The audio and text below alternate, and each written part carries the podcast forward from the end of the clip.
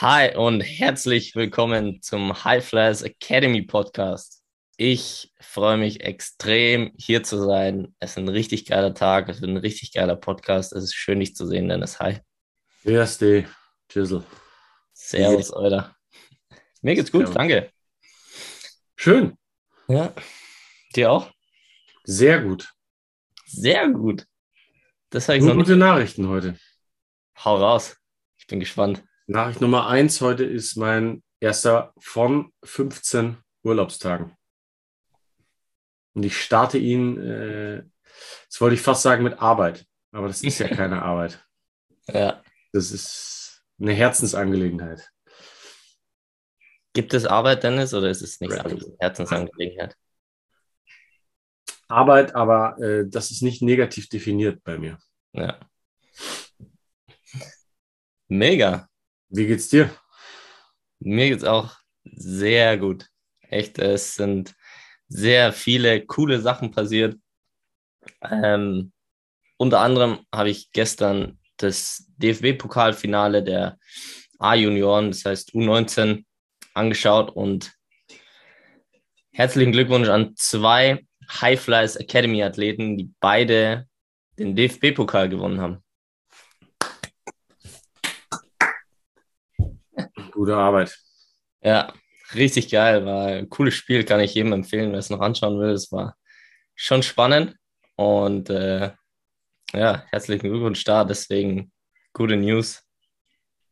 Ja, sehr gut. Ein von mir trainierter Athlet ist gestern, wir nehmen es am Samstag, den, was haben wir jetzt heute? Äh, 21. Mai auf, ähm, ist gestern zum NBBL Verteidiger des Jahres der Saison gekürt worden. Nice. Good Job und Shoutout an Maxwell Dongmo Temoka. Ich hoffe, dass er diesen Podcast auch hört. Sonst gibt es Ärger. Und der spielt auch morgen, oder beziehungsweise also heute im Halbfinale der MBBL. Nice. In Genau wie Frankfurt. halt eben sehr viele andere. Ich betreue zwar die MBBL nicht ähm, quasi hauptsächlich, aber die ganzen Jungs, die da jetzt spielen, haben größtenteils Pro B gespielt. Deswegen habe ich sie schon trainiert. Und deswegen gehen auch Grüße raus nach Frankfurt. Die spielen jetzt heute Halbfinale und dann hoffentlich morgen eben um, um äh, die deutsche Meisterschaft im Finale. Wir werden sehen. Und treffen da, glaube ich, auch auf einen weiteren Highflyers-Athleten. Exakt. Shoutout an Trilon. Trilon ist äh, auch schon lange eigentlich schon mit der Erste eigentlich, der mit dabei war. Ähm, und der spielt auch in dem Top 4 in Frankfurt mit. Gegen wen spielt Bayern? Erstes Spiel, Halbfinale? Fechter. Okay. Ja, er spielt in Ulm. Das heißt, Ulm auch stark. Wenn dann im Finale. Könnte schon sein, ja. Ja. Dann treffen unsere Maschinen aufeinander. Ey. Clash of Titans. Ja. ah, richtig cool. Ja, und noch ein kleines Sahnehäubchen. Äh, die ersten Boards sind rausgegangen. Yes. Shoutout an Bojan. Shoutout. Ja. Ja.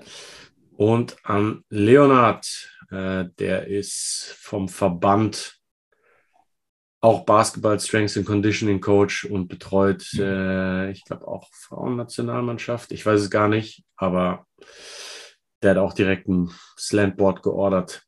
Ein Gespür für Qualität, die beiden. Ja. Bestellt euch die Squatboards und wenn ihr nicht wisst, warum, hört euch die Folge. Wie vielte Folge war das? Hast du eine Nummer? Also die letzte auf jeden Die Fall. letzte die wir- Folge, ja. Ja.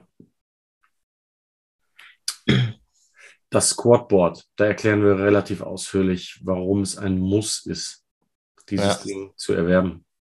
Ja. Und auf jeden Fall wichtig, äh, was unsere Highflyers-Athleten auch alle gemeinsam haben, sind zwei Sachen.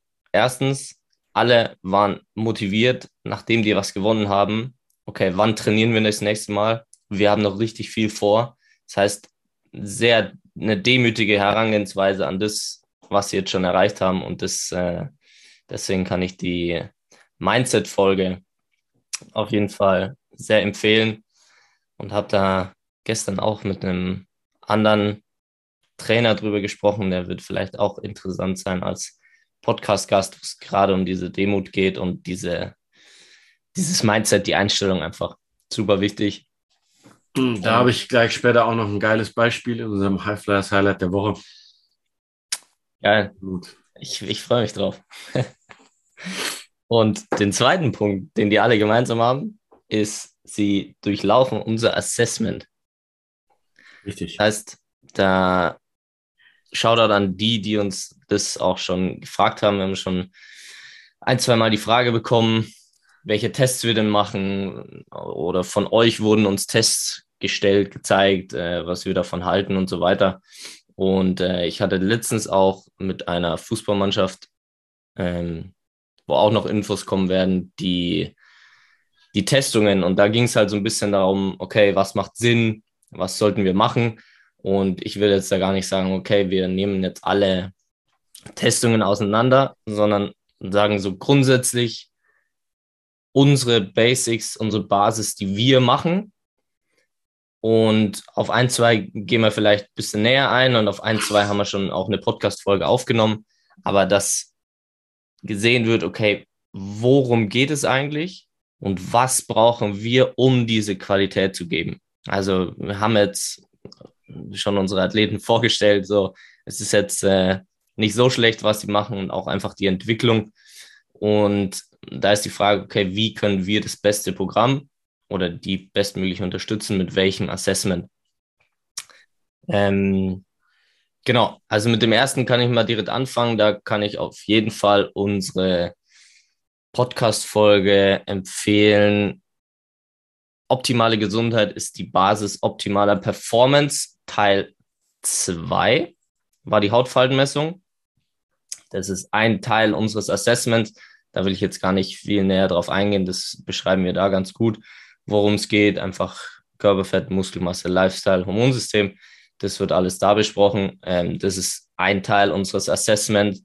Geht relativ schnell und führt uns relativ schnell zu dem schwächsten Glied in der Kette, was wir verbessern können und damit ein eine bessere Gesundheit und eine bessere Performance zu erzielen.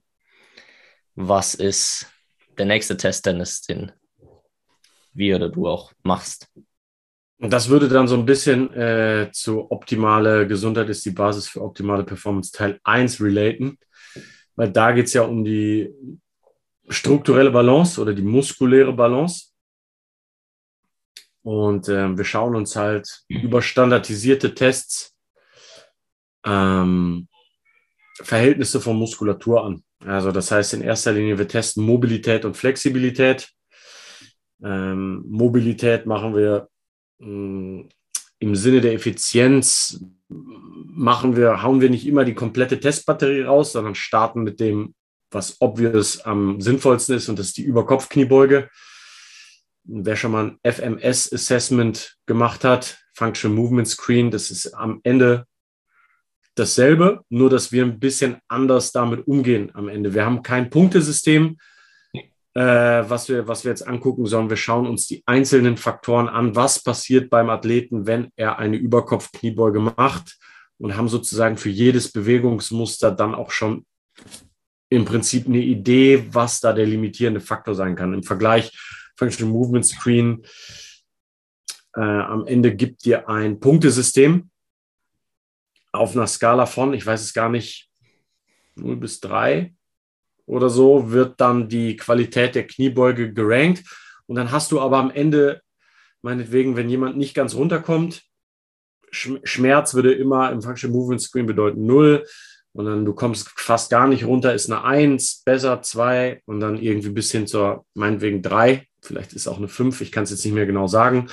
Das Problem dabei ist aus meiner Sicht halt immer die, die, ähm, die Lesbarkeit dieser Resultate. Also ja, dann habe ich eine 2 da stehen. Aber was ist jetzt der Grund für diese 2? Das ist, äh, also damit screent man im Prinzip, das, das sagen die vom Functional Movement Screen ja auch immer, es ist keine Analyse, sondern ein Screen und man sagt damit, die Verletzungswahrscheinlichkeit des Athleten ist da und da erhöht. Aus diesem Grund. Dann müsste man nochmal weiter testen. Und wir skippen am Ende das Weitertesten, sondern wir schauen uns diese Überkopfkniebeuge.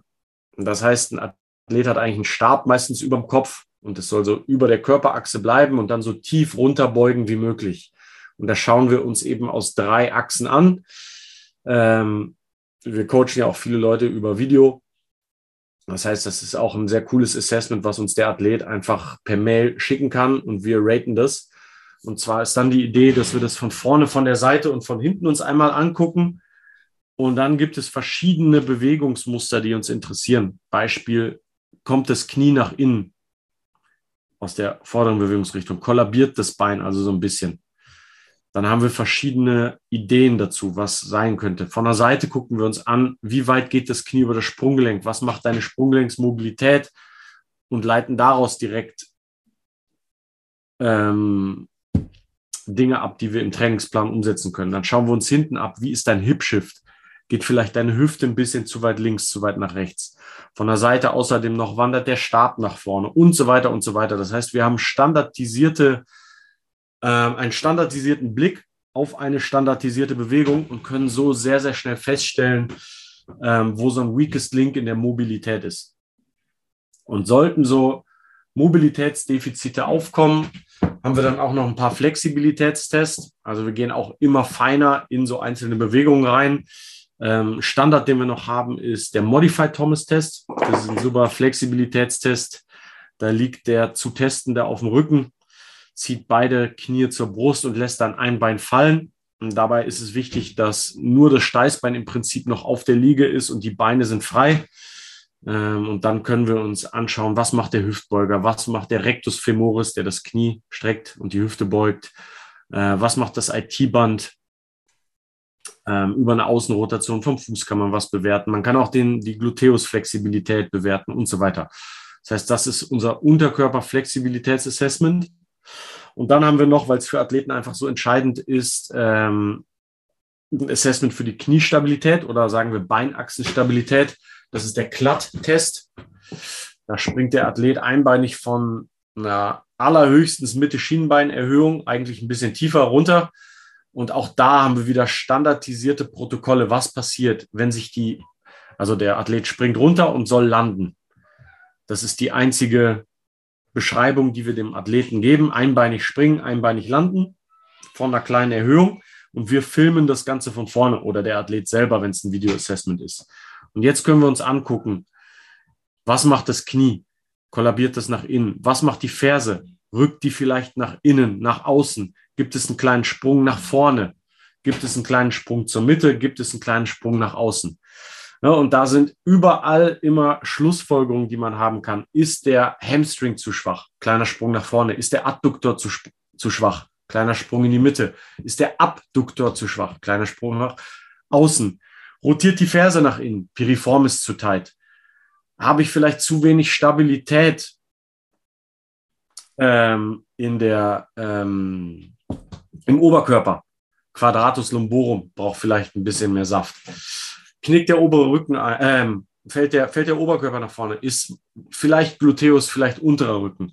Ne? Und das all, all sowas ergibt dann innerhalb von drei Tests, die ein Athlet auch selber machen kann und uns zuschicken kann per Video, können wir sehr schnell sagen, was ist biomechanisch, muskulär der weakest link in der ganzen Kette und so natürlich deutlich bessere Trainingsprogramme schreiben als jemand ohne Information.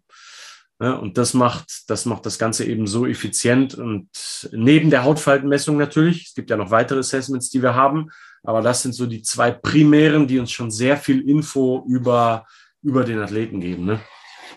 Ja, vor allem auch körperlich. Also natürlich darf man das äh, nicht, äh, nicht verschweigen, wenn du mit den Menschen sprichst. Da kommen ja immer viele Dinge grundsätzlich raus, natürlich über den Lifestyle und was fühlt er, was, wo merkt er was und sowas. Also es ist eines das Bild natürlich, was wir sehen, was letztendlich ist, aber natürlich auch das Feedback des Athleten oder der Athletin, die uns natürlich auch ein, meistens ein gutes Feedback geben können, weil die ein gutes Körpergefühl haben. Das ist natürlich auch sehr entscheidend. Aber genau das, was du sagst, es ist letztendlich brauchst du einen Besenstiel und einen Stepper und irgendeine Bank, wo du dich drauflegen kannst. Und dann kannst du schon einfach ein sehr, sehr gutes Assessment, genauso wie du es jetzt beschrieben hast, einfach durchführen und wirst die Wahrscheinlichkeit einfach erhöhen, dass körperlich deutlich bessere Gesundheit und Leistungsfähigkeit äh, vorhanden sein wird danach. Und was wir dann ergänzen noch ab und zu machen, ähm, um die Performance ein bisschen Ober- und Unterkörper machen, das kommt immer drauf an, ähm, ist zum Beispiel während Broadjump, was einfach ein guter Test für, für Athleten ist, weil du halt, du hast halt direkt so Zahlen, das heißt, du startest, ähm, springst mit beiden Beinen, nimmst die Arme mit so weit vor, wie es geht, misst, wie weit du kommst bei der Ferse äh, und da ist einfach durch eine erhöhte Kniebeugenleistung Kreuzheberleistung, whatever, ziehst du es halt wirklich in Zahlen so, ah, okay, mein Power-Output ist schon relativ gut. Und äh, da ist natürlich auch Oberkörperkraft entscheidend, aber die wird auch oft gemessen, äh, indem wir Klimmzüge machen. Klimmzüge ist auch sehr spannend, gerade für den Oberkörper wahrscheinlich mit die wichtigste Übung. Und äh, da haben oftmals Athleten noch nicht den Fokus drauf gelegt oder ist oftmals noch nicht so entwickelt und deswegen auch ein sehr guter Test für die Oberkörperkraft. Und da, wenn du Klimmzug und Kniebeugenleistung zum Beispiel steigerst, ist Broadjump wird sehr, sehr, sehr wahrscheinlich einige Zentimeter nach vorne gehen. Genau, also das so zum, zu den Krafttests, weil so Maximalkrafttests und sowas ist schwierig zu testen, einfach, da selten wenig oder viele nicht gemacht haben es einfach ein gewisses Verletzungsrisiko ist und du so einfach gut einfach alles durchtesten kannst, was nötig ist, um das beste Programm letztendlich zu erstellen. Ja. Richtig gut. Und, und das finde ich sehr spannend, weil jetzt natürlich könnte man noch Sprintzeiten und und und messen. Sowas wäre natürlich interessant. In manchen Vereinen wird es sowieso gemacht.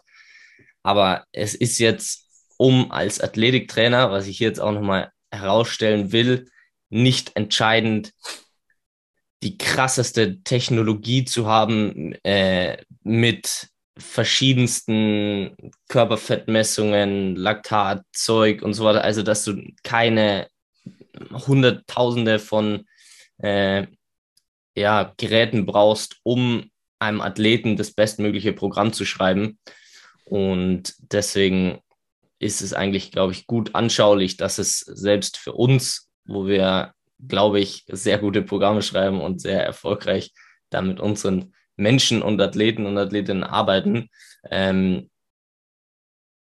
ein gutes Assessment haben, was relativ simpel und gut durchführbar ist, nicht viel Zeit braucht und es dadurch einfach, ja, du halt einfach am meisten rausholen kannst. Und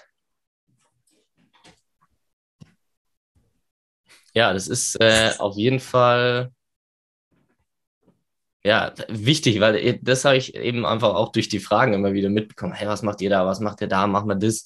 Das ist, glaube ich, genauso wie bei den, bei den, äh, bei den Übungen so eine Trainerkrankheit, dass du sagst, boah, okay, jetzt trainiere trainier ich eine Profiathletin, jetzt muss ich einbeinige Kettlebell äh, Kniebeugen auf dem Bosu-Ball machen, ja. weil es muss ja jetzt fancy sein. Ähm, genauso auch mit den Tests.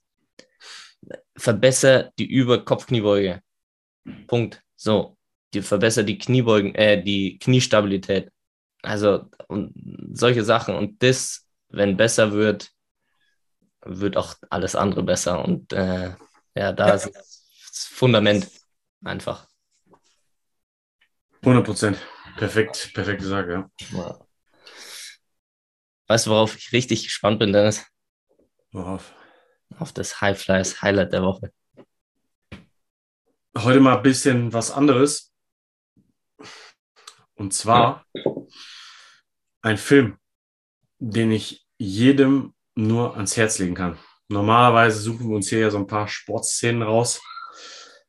Aber gestern Abend habe ich äh, King Richard geguckt mit Will Smith, wofür er einen Oscar bekommen hat. Ich glaube, jeder kennt die Szene von der Oscarverleihung, aber weniger Leute kennen den Film. Ähm, herausragend. Also es geht darum, äh, ich, natürlich, da die meisten es nicht gesehen haben, will ich jetzt gar nichts spoilern. So, aber äh, ne, also was man sagen kann, es geht um Venus und Serena Williams, die zwei äh, erfolgreichsten Tennisathletinnen ever, Afroamerikanerinnen, die ersten in der, äh, die so erfolgreich waren und deren Geschichte und mit besonderem Fokus auf den Vater. Und man kennt das ja vielleicht so ein bisschen, wer die Andrew Agassi-Biografie gelesen hat und so. Ähm, da kommt ja ganz am Anfang vor, dass sich äh, der Vater von äh, Andrew Agassi und der Vater von Steffi Graf behaupten beide diese Ballrückwurfmaschine ähm, erfunden zu haben und prügeln sich am, am, äh, am, am, Tennisfeld und die beiden Kinder sind so, ach, fuck, ne? weil äh, ehrgeizige Eltern oft. Ne? Und das ist Will Smith in dem Film, also äh, Richard eben auch, aber auf eine deutlich positivere Art und Weise, ähm, der seine Kinder beschützt vor sehr, sehr vielen Einflüssen. Und sie kommen eben auch so ein bisschen aus dem Ghetto. Er ist nicht ganz so schlimm, also die, ne, aber schon und ähm, ist ungewöhnlich, dass er mit seinen Töchtern auf dem Tennisplatz steht und sie trainiert. Aber er schirmt sie halt gut ab gegen, gegen Einflüsse von außen. Ich versuche das Ganze jetzt so, so oberflächlich wie möglich zu halten, um da nicht zu viel äh, wegzunehmen. Und ähm, ist, ein, ist, ist ein sehr, sehr cooler Trainer und Vater mit sehr viel eigenen Werten und ermöglicht eben dadurch seinen, seinen Töchtern ähm, da in die Weltspitze zu kommen. Natürlich selber machen sie auch einen guten Job und sind natürlich unfassbar talentiert und die Mutter spielt auch noch eine große Rolle und die ganze Familie und so weiter. Aber ähm, ja, oh, ich kann jetzt nicht viel sagen, um zu spoilern, aber ich würde auf jeden Fall zu 100 Prozent sagen, schaut euch diesen Film an, weil es so ja auf so, auf so vielen Ebenen äh, inspirierend ist und so als Sportfilm auch unglaublich motivierend. Mhm. Also es ist wirklich ähm, ein richtiges Brett, einer der geilsten Filme, die ich in den letzten äh, Jahren gesehen habe. Also geil, ey. Und, äh, ich hab Bock. Schwierig darüber zu reden, ohne zu spoilern. Ich, ich, wir müssen es eigentlich fast dabei belassen, dass man sagt, checkt das Ding, schaut euch das an. Ich hab's, ich weiß gar nicht, wo ich es geguckt habe. Ich glaube, man muss noch dafür bezahlen. 5 Euro kostet es als Live-Film irgendwo online. Ich glaube, bei Apple TV oder so. Ich weiß nicht mehr. Aber man findet es auf jeden Fall. Und es ist äh, wirklich, wirklich geiler Film. Geil. Danke Mit einem Highlight, wo die 14-jährige Venus Williams gegen die Weltranglisten erste ähm, Sanchez Vicario vom ausverkauften, ich weiß gar nicht mehr, irgendwo US Open. 14 Jahre. Und auch da spoilere ich jetzt nicht, was passiert, aber ich habe es nicht gepackt, ja? 14 Jahre. 14 Jahre. Und das Geile ist, sie repräsentiert halt auch ihre Kultur. Und äh, sie hat halt vorher immer so ein bisschen so ein Afro und macht sich dann so weiße Perlen und sie dann einfach, und sie geht zu diesem Gang runter in diese ausverkaufte Arena als das 14-jährige Wunderkind und hat dann so diese weißen Perlen, ist unfassbar stylisch und sagen wir so, sie liefert ab. Ja, es sind Szenen, wirklich Gänsehaut-Szenen, es ist einfach so geil. Und dieser Film, das Lustige, er hört auf, da spielt Serena noch nicht mal.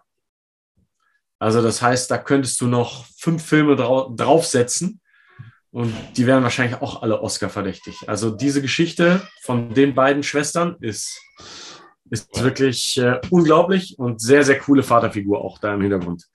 Ja. Auch nicht, nicht quasi ähm, unstrittig, aber äh, beeindruckend auf jeden Fall. Also absolutes Must-Watch, würde ich sagen. Cool. Ich finde auch, äh, mega geil. Also ich habe jetzt richtig Bock bekommen, den Film anzuschauen. Ja. Ja. Und äh, aber was, was auch wichtig ist, ähm, dass du mit 14 nicht da sein musst. So, aber dass du das, was du sagst, dass du da dich extrem inspirieren lassen kannst, okay, was haben die denn gemacht und was kann ich da vielleicht umsetzen? Weil, ja, äh, dieses Ding, was du am Anfang meintest mit der Demut, das, das kann ich kurz erzählen. Eine Szene, also sie am, am Anfang, es gibt so Junior-Turniere in den USA und Venus spielt die halt. Also der Vater hat einen Trainer für sie besorgt. Äh, normalerweise ist halt nicht üblich, dass ein Trainer die umsonst coacht, die haben aber kein Geld. Und der Vater schafft es halt irgendwie, dass der Trainer von McEnroe und Sampras sie anschaut. Und der ist dann so nach paar Ballwechseln so, okay, ich coach sie. Umsonst. Was sonst überhaupt nicht üblich ist. Und damit haben sie einen der besten Trainer im Land und so weiter. Und ähm, es geht halt immer darum, eigentlich mit jungen Tennisspielerinnen diese Junior-Turniere zu spielen. Und ähm, irgendwann steht Venus dann halt so 17 zu 0. Ich glaube, irgendwann steht sie auch 23. Mit, mit anderen Worten, sie fegt alles weg. Keiner hat eine Chance. Sie gewinnt einfach jedes Spiel und ist unglaublich. Und dann äh, ihre Schwestern, sie wächst halt mit vier Schwestern auf, unter anderem Serena und die anderen. Die anderen spielen kein Tennis, sind aber auch sehr erfolgreich. Die eine ist, ich glaube, zwei sind Klassenbeste in ihrem Jahrgang und so weiter. Also alle sehr ehrgeizig. Und der Vater ist auch sehr hinterher, muss schon sagen. Und dann sitzen sie einmal in ihrem Bulli nach Hause. Der Vater hat so einen alten, ich glaube, es ist ein VW-Bulli, holt sie dann vom Spiel ab. Ich glaube, ähm, Venus hat natürlich Gold gewonnen. Und die anderen Schwestern singen, singen so und machen sich über die Gegner lustig. Und dann hält er an, der Vater, und sagt so, hier sind fünf Dollar, holt mir mal was zu trinken. Alle Schwestern steigen aus und er fährt einfach weg. Und die Frau sagt so, ey, du kannst jetzt nicht wegfahren. Und er sagt, nee, wenn die meinen, sie, so, sie würden sich hier selber jetzt feiern, dann ähm, sollen sie die fünf Kilometer nach Hause laufen.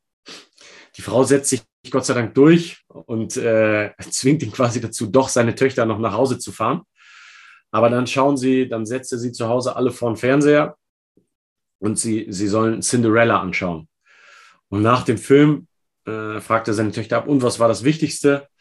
Alle sagen irgendwas, zwei, drei sagen auch was Vernünftiges, aber keine von denen sagt Demut. Und er sagt halt, das Wichtigste ist, dass du demütig bleibst. Und weil keiner das gesagt hat, schauen wir den ganzen Film jetzt nochmal. Und das ist eben das eine Ding, von dem er seine Töchter auf eine sehr eigenwillige Art und Weise, aber am Ende mit Recht äh, beschützt, ist, dieses, ist diese Arroganz. Und er schaut immer, dass sie Kinder bleiben, aber er schaut auch, dass sie humble sind, ne? dass sie nach jedem Sieg, er möchte nicht, dass danach noch über die Gegner groß mhm. hergezogen wird oder überhaupt noch über Tennis gesprochen wird, sondern da will er, dass die Kind sind und ne? Und da, es sind schon ein paar wirklich richtig geile Lessons in diesem Film drin. Und wie der Vater diesen, äh, diesen Werten folgt, ist extrem beeindruckend. Und in den Outtakes nachher sieht man auch, es war wirklich genau so. Also diese Geschichte ist wahr und sie ist ultra nah an der Realität. Sogar was das Aussehen der Schauspieler gegenüber den wahren Figuren betrifft, ist es wirklich also unfassbar beeindruckend. Ja. Hammer. Ja, also. Ja, geil. Wichtig ist, Werte zu haben, die auch zu leben. Und das finde ich richtig geil. Also, wenn du was gewinnst, feierst, mach aber weiter. Genau das, was ich vorhin gesagt habe. ja, genau. Hammergeil. Eins zu eins kommt es in diesem Film, das ist ihm auch ganz wichtig, äh, dem Will Smith, dass, dass die auf gar keinen Fall abheben. Mhm. Und eine zweite Sache ist, dass die eben nicht verbrannt werden von den ganzen Trainern.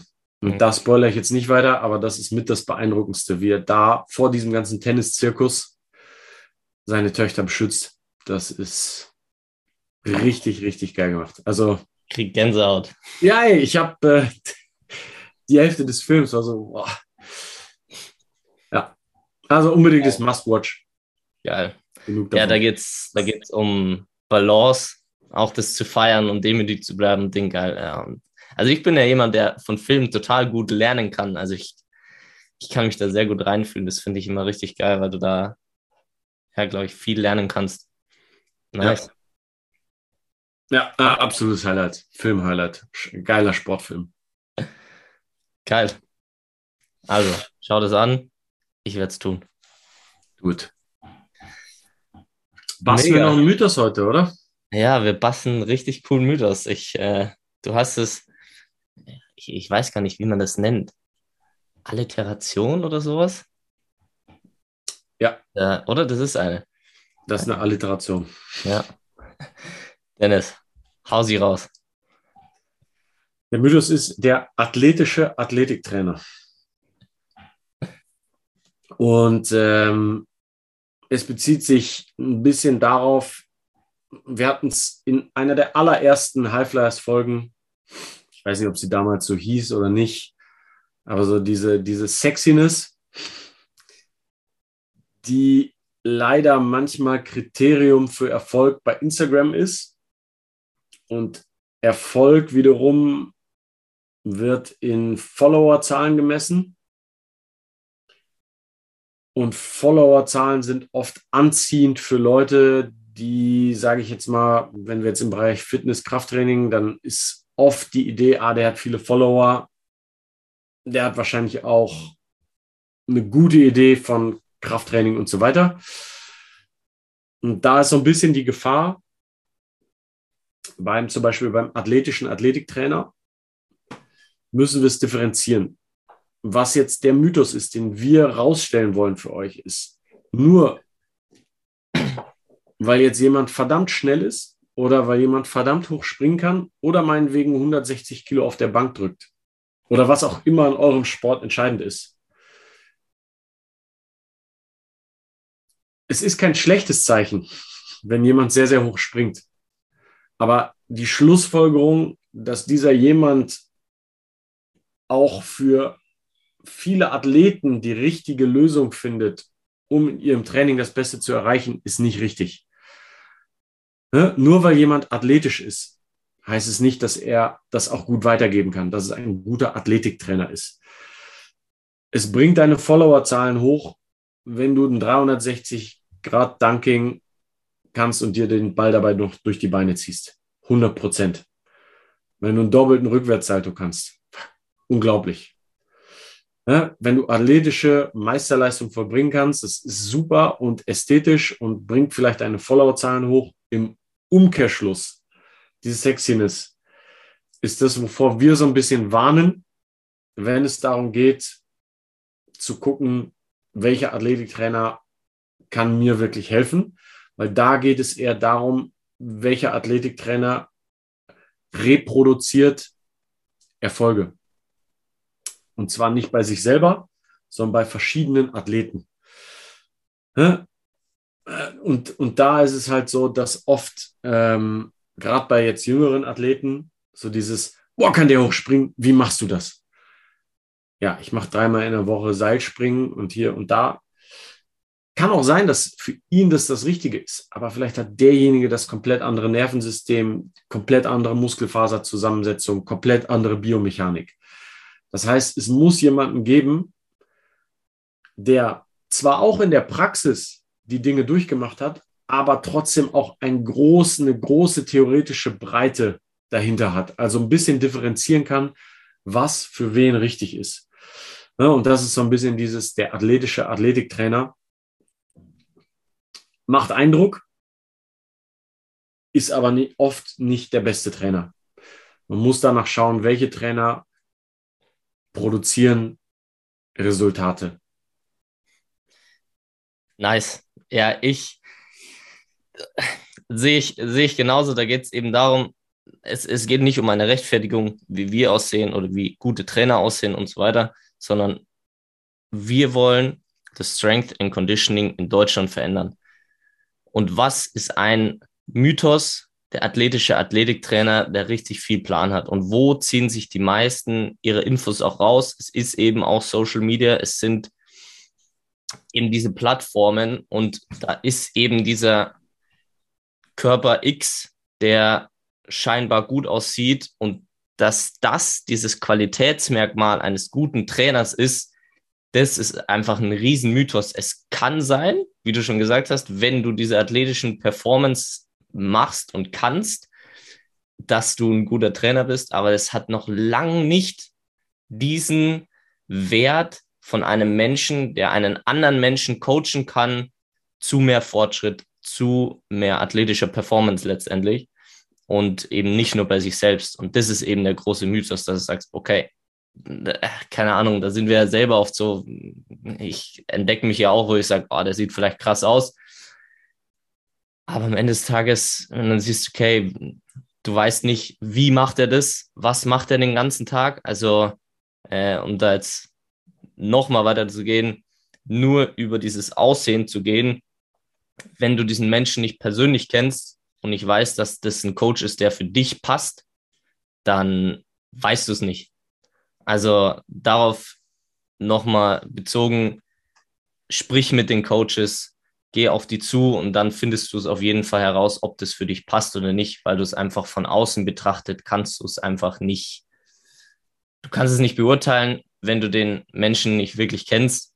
Und einfach darum, es wird sehr viele Athletinnen und Athleten geben, die wir betreuen. Wir können aber nicht alle betreuen. Und deswegen, wenn ihr euch einen Trainer oder eine Trainerin auch sucht, dann nicht nur nach dem athletischen Athletiktrainer oder der athletischen Athletiktrainerin suchen, weil das kann sein, ist aber ein großer Mythos, dass das der eine Faktor ist, der einen guten Trainer und eine Trainerin ausmacht, weil das ist nicht ja. der Fall. Aber was, was ich auch als Coach bis jetzt gemacht, auch mal ins Gespräch kommen. Gibt es Sportler, die schon mit ihm oder ihr gearbeitet haben? Auch Ausbildung, würde ich jetzt sagen, ist nicht das eine Kriterium. Ich habe selber Sportwissenschaften studiert. Ähm, mein größter Wissenszuwachs ist Jahre danach gekommen. Also zum Beispiel als Sportwissenschaftler, das sieht auch immer, ja, Doktor, Doktor, okay. Welche Erfolge hast du in der Praxis? Hm. Kannst du mit Menschen umgehen? Ja. Und auch da, ich finde es trotzdem immer gut, wenn, ich meine, das ist ja auch etwas, was wir quasi predigen. Es ist so, dass wir jedes Trainingsprogramm, was wir rausgeben, auch selber schon gemacht haben. So ist jetzt nicht, also die theoretische Basis, was für wen, aber auch in the trenches das Leben, was man predigt. Ne? Und dabei kommt halt dann nicht immer, es gibt auch vielleicht den einen oder anderen Coach, der vielleicht mein Gott, ein bisschen dicker ist, das trotzdem vielleicht mal alles gemacht hat oder einfach nicht dazu neigt, Muskulatur aufzubauen, kann trotzdem eine, einen Wahnsinnsplan haben und das alles mal gemacht haben. Es gibt eben auch die Outlier, die komplett krass aussehen, aber einfach gar keinen Plan haben. Und da darf man sich einfach, das ist die Aussage nicht von Optik oder vielleicht auch mal von herausragender Performance, denn auch das haben wir ja. Verrückte Performances, ohne je Athletiktraining gemacht zu haben. Es, es gibt die ganze Bandbreite und deswegen wollen wir einfach ein bisschen dafür sensibilisieren, nicht beim Erstbesten, der durch die Decke springt, zu sagen, wie machst du das, sei mein Coach, sondern zu schauen, welche Resultate hast du, plus Ausbildung, vielleicht, was hast du selber schon gemacht und so weiter. Ein bisschen ein äh, ja. größeres, größeres Bild von einem Trainer geben als nur eben Athletik. Ja. Oder nur theoretischer Background. Ja. Und da zwei Punkte, was auch, wo du sagst, äh, die eine gewisse Performance haben, was auch so ein Mythos ist. Ich war Profisportler, jetzt weiß ich, wie es geht. Das sind auch nochmal Welten, wenn du, du hast den Sport gemacht, du hast trainiert, du hast definitiv Erfahrung, aber das, den Übertrag für andere Menschen ist auch nochmal ganz was anderes. Und Punkt Nummer zwei ist, was du auch richtig gut gesagt hast mit der Sexiness, es ist die guten Trainer, wenn du diese Fragen stellst, die werden dir hoffentlich ehrlich antworten, weil die guten Trainer sagen auch mal, weiß ich nicht. Ja. Ich habe keinen Plan. Wir probieren das und das. Und darum geht es ja letztendlich, dass du auch als guter Trainer dann offen bist, so, okay, ich, ich kann lernen, ich gebe da das, das Beste rein und dass sie einfach mal vielleicht so eine Sache sagen, nee, den Test habe ich noch nie gemacht, kenne ich nicht, aber bam, bam, bam, wie auch immer. Also, dass du da auch einen ehrlichen Menschen gegenüber hast, nicht jemand, der dir versucht, auf jede Frage eine Antwort zu geben, weil es das einfach nicht brauchst. Wenn du da keinen Plan hast, hast du keinen Plan, dann kannst du dich austauschen, dafür hast du Kollegen. Äh, das wollen wir auch offen gestalten, dass einfach, wir können es nicht alleine verändern, du kannst dich mit jedem austauschen, jeder kann dir da nochmal Unterstützung geben, wenn du das in diesem Fall jetzt nicht weißt. Und so hast du letztendlich die beste Performance der Athletinnen und Athleten, worum es ja geht. Und eben nicht durch Optik, sondern durch andere Werte auch einfach nochmal. Ja. Ja, finde ich auch. Ist oftmals nicht sexy zu sagen, ich habe keinen Plan oder ich äh, mache nicht diese krasse Übung, sondern ich mache Kniebeugen, Klimmzüge. äh, aber wenn es läuft. Deswegen vielen Dank für euer ganzes Feedback. Äh, es ist, es freut uns wirklich jedes einzelne, freut uns, wenn ihr euch ein Squadboard bestellt, wenn ihr uns Feedback schreibt, wenn ihr Anregungen habt, wenn ihr schreibt, hey, ich mache den Test, können wir das machen? Äh, wir unterstützen da einfach sehr gerne und wenn ihr auch was habt, wo für uns interessant sein kann, gerne immer her damit. Ähm, wir sind da total offen und wir wollen da grundsätzlich was verändern und äh, wir brauchen euch als Athletinnen und als Trainer und Trainerin ähm, genauso. Und deswegen teilt den Podcast, sprecht mit den Menschen drüber. Wenn ihr irgendwas nicht versteht, sagt uns Bescheid, schreibt uns. Es ist äh, sehr viel wert und sehr wichtig, dass wir das verändern. Und wir freuen uns wirklich über jedes Feedback.